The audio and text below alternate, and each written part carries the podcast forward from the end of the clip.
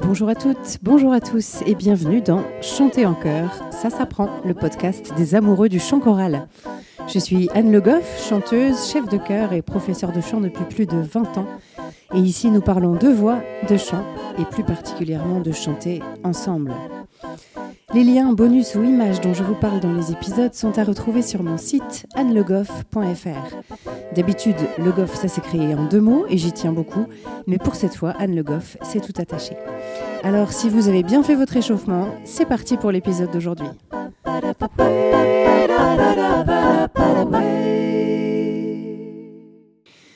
On commence avec le qui suis-je du jour. Il y a quelques années, j'ai eu la chance de travailler dans une maison de retraite pour un atelier choral avec des personnes qui étaient atteintes de la maladie d'Alzheimer. Alors pour moi, c'est vraiment un, très beau souvenir. J'en parlerai un petit peu plus longuement dans la suite de cet épisode. Mais déjà, je peux vous raconter qu'à la fin de l'année, euh, puisque je dirigeais aussi des chœurs d'enfants dans la même ville, nous avions organisé un concert euh, rencontre entre ces deux publics, c'est-à-dire les enfants et les personnes atteintes de la maladie d'Alzheimer et plus généralement les résidents de la maison de retraite. Et les enfants avaient chanté pour les personnes âgées et puis aussi avec les personnes âgées puisque je leur avais appris des morceaux en commun. Alors je crois que je me souviendrai vraiment toujours de leur regard à tous. C'était un, très beau moment d'échange et de partage, euh, un moment qui prouve si besoin que la musique peut vraiment permettre de créer des ponts entre les générations.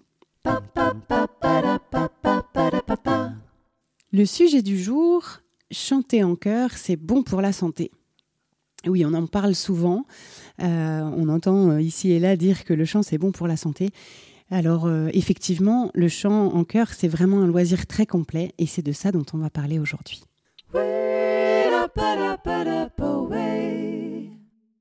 Alors d'abord, quand on chante en chœur, on doit, euh, en tout cas pour certains d'entre nous, dépasser la peur du regard de l'autre. Eh bien oui, parce que chanter, c'est un peu quand même se mettre à nu, se dévoiler. Et quand on n'y est pas habitué, ça peut nous coûter un peu, ça peut être un peu difficile au début. Mais en général, le cœur offre vraiment un cadre bienveillant où on peut progressivement s'ouvrir, oser davantage. Et puis à la fois, on reste quand même la plupart du temps dans le confort du groupe. On n'a pas forcément à se mettre euh, sur le devant de la scène, à se montrer tout seul. Donc c'est vraiment une manière de travailler tout en douceur au dépassement de soi. En plus, au-delà des moments hebdomadaires qu'on partage, on va partager aussi des moments sympas, peut-être autour du repas de fin d'année ou de la galette des rois, de la rentrée, que sais-je. Et oui, le cœur, c'est vraiment un bon moyen aussi de se faire des amis. Donc, il y a vraiment un lien avec, euh, avec la vie sociale, avec les sociabilités. Mais on va aussi partager des émotions fortes. Alors, parfois en répétition, par le vecteur du son, de la musique, des vibrations qu'on fabrique et qu'on partage, mais a fortiori pendant les concerts. Les concerts, c'est quand même un petit shoot d'adrénaline, et souvent, c'est des moments qui sont un peu hors du temps. Euh, ça fait un drôle d'effet quand on l'a jamais vécu de se retrouver sur scène avec des gens qui nous regardent, qui nous écoutent, et quand bien même on est euh, à l'intérieur du cœur, euh, peut-être un peu si ce n'est caché, en tout cas un peu plus en confort que si on était seul sur scène d'un coup. N'empêche que voilà, c'est quelque chose quand même d'être sur scène et c'est pas forcément donné à tout le monde tout le temps. Et quand on partage ça, eh ben, d'abord ça renforce vraiment les liens et puis vraiment ça ne peut que faire du bien.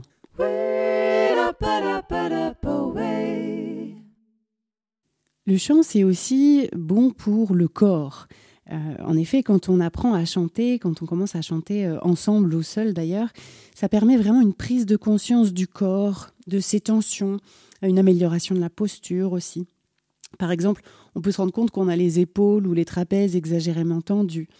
On peut s'apercevoir que notre mâchoire, qui est quand même un muscle très très puissant et qui prend aussi beaucoup d'émotionnel en charge, euh, ou la langue également, on peut s'apercevoir que cette mâchoire ou cette langue sont tendues anormalement, c'est-à-dire qu'elles se tendent à des moments où il n'y en aurait pas lieu. Et quand on prend conscience de toutes ces tensions qui sont vraiment inutiles, on peut tout doucement apprendre à les corriger.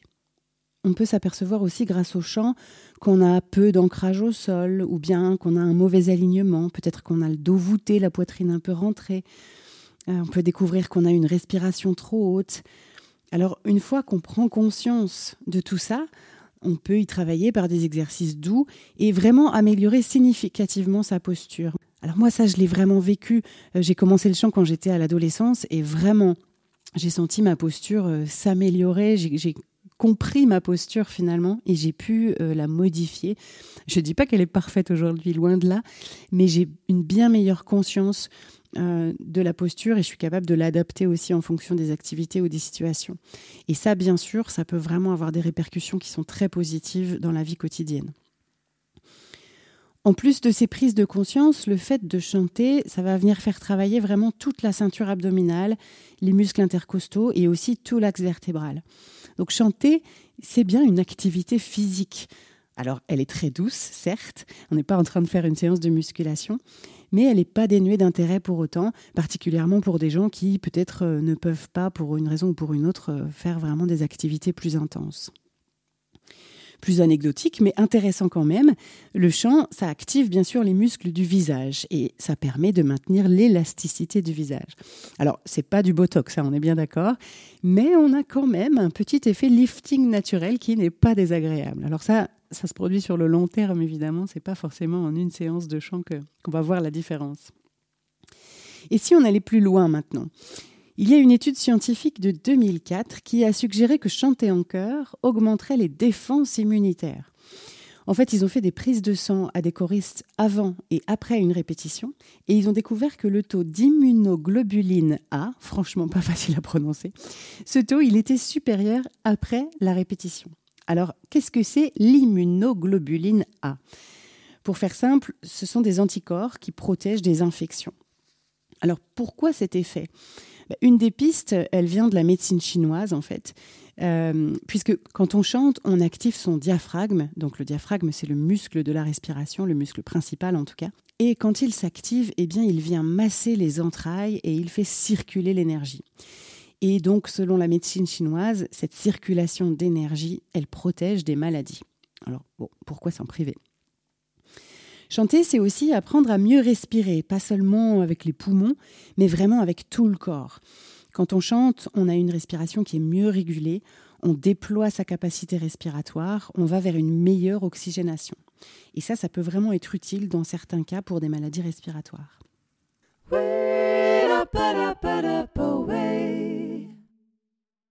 On l'a vu, chanter, ça a des effets qu'on pourrait appeler biologiques, mais ça a aussi des effets neurologiques et psychiques. D'abord, quand on chante, ben, on est obligé de se concentrer un minimum. Et ça, c'est une manière de s'éloigner de ces tracas, de penser à autre chose pendant un temps. On est bien d'accord que ce n'est pas forcément un, effet complètement durable, mais déjà, quand on va pas très bien, ben, pour un temps, voilà, on se connecte aux autres, on se connecte au son, et ça fait du bien, vraiment. Mais ça va plus loin que ça. On dit que la musique partagée active cinq fonctions sociales et mécanismes cérébraux.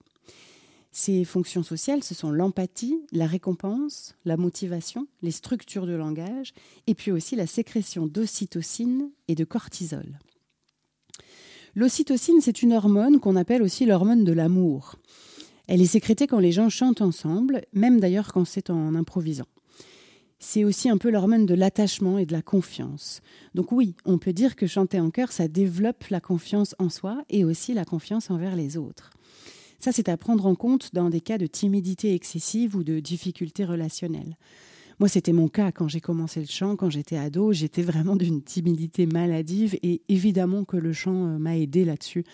Euh, j'ai des fois tendance à dire que le chant m'a un peu sauvé de ce point de vue-là.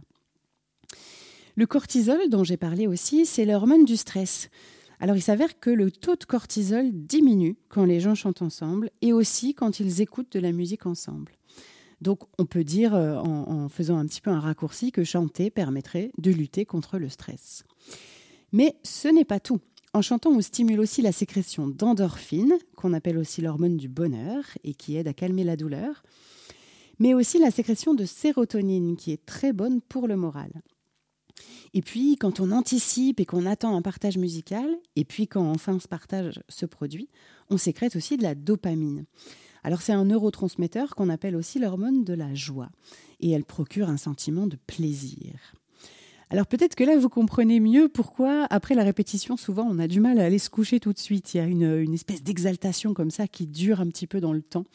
On est nombreux vraiment après, après les répétitions à se dire oh là là, j'ai des musiques qui tournent dans la tête, ou en tout cas, il y a une, une petite excitation comme ça qui fait que c'est difficile de rentrer et puis d'aller se coucher tout de suite. Non, il faut le temps que ça retombe, entre guillemets.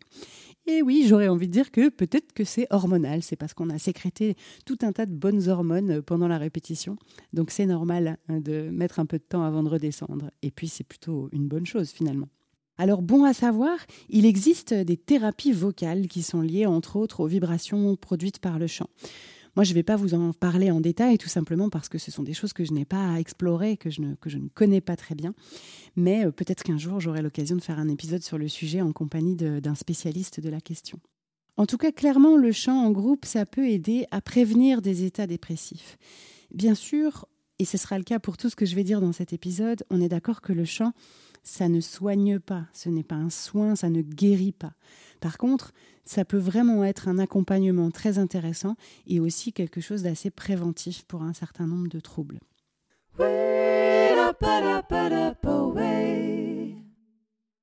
Le chant a aussi un effet sur la mémoire et sur les capacités cognitives.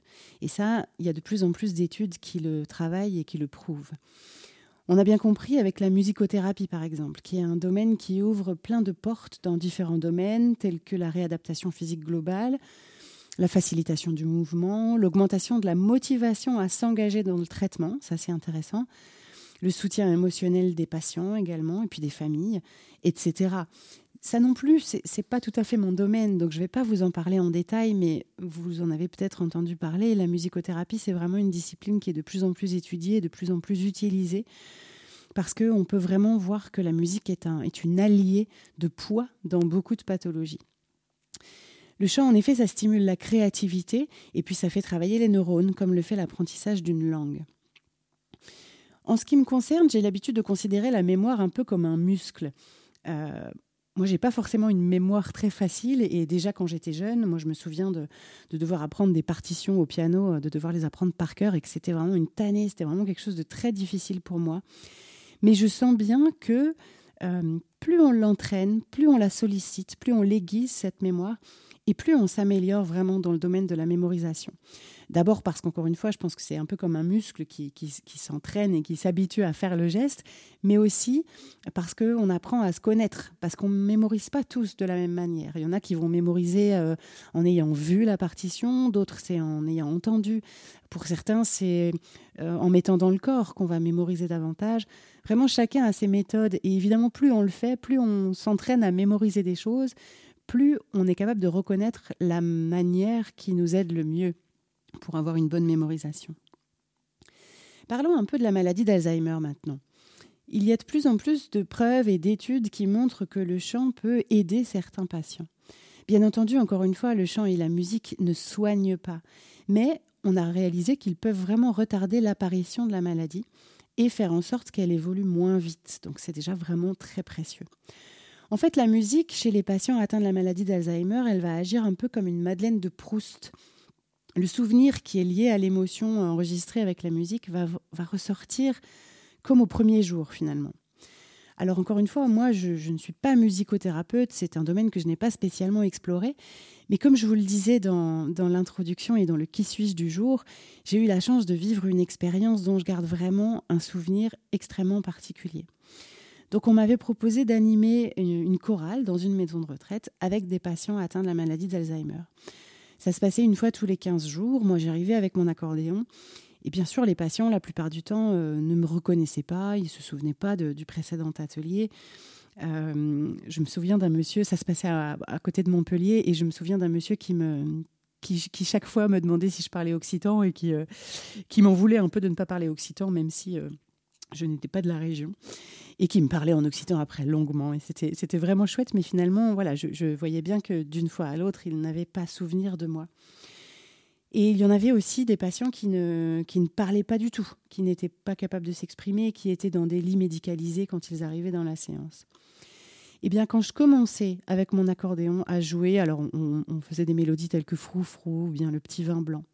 Quand je commençais les premières notes, vraiment, je voyais leur regard qui changeait, qui s'éclairait, si je puis dire, et ils se mettaient à chanter avec moi, tous. C'est-à-dire que même les patients qui ne parlaient pas, eh bien, ils chantaient. Et c'était vraiment ce qui était fou pour moi, qui avait encore une fois une mauvaise mémoire, donc j'avais mon papier devant moi avec mes couplets. Et eh ben eux, ils connaissaient tout le texte, tous les couplets jusqu'au dernier. Et ça, c'est vraiment des souvenirs qui sont ancrés très profondément et qu'ils sont capables de ressortir comme ça. Moi, ça m'avait vraiment épaté parce que qui peut dire aujourd'hui qu'il connaît tous les couplets d'une chanson, tous les mots d'une chanson Alors, sans l'avoir travaillé, vraiment, j'entends. En tout cas, pas moi. Clairement, j'ai beau chanter tous les jours, la plupart du temps, si je veux chanter une chanson de 3, 4, 5 couplets, je vais devoir travailler vraiment, apprendre à mémoriser. Et là, j'ai vraiment vu que eux, ils savaient tous, tous les mots, jusqu'au dernier de toutes les chansons. Et c'était vraiment un constat assez dingue pour moi. J'espère que cet épisode vous a plu et que vous aurez peut-être réalisé à quel point c'est une bonne idée de chanter en chœur. Euh, on entend parfois dire que chanter, ça devrait être remboursé par la Sécu, et vous avez vu qu'on n'est peut-être pas si loin de la vérité. N'hésitez pas à me laisser des messages pour me dire quel bienfait vous trouvez, vous, dans le fait de chanter en chœur. Ça m'intéresse vraiment beaucoup d'avoir votre avis, votre ressenti. En bonus, je vous ai mis un texte que j'avais justement écrit après cette expérience en maison de retraite dont je vous parlais et qui m'a tant marqué. Donc j'avais écrit ce texte euh, à l'époque, je ne l'ai jamais retouché depuis, il est ce qu'il est, mais voilà, je vous le partage aujourd'hui. Il s'appelle Qu'est-ce qu'on chantera?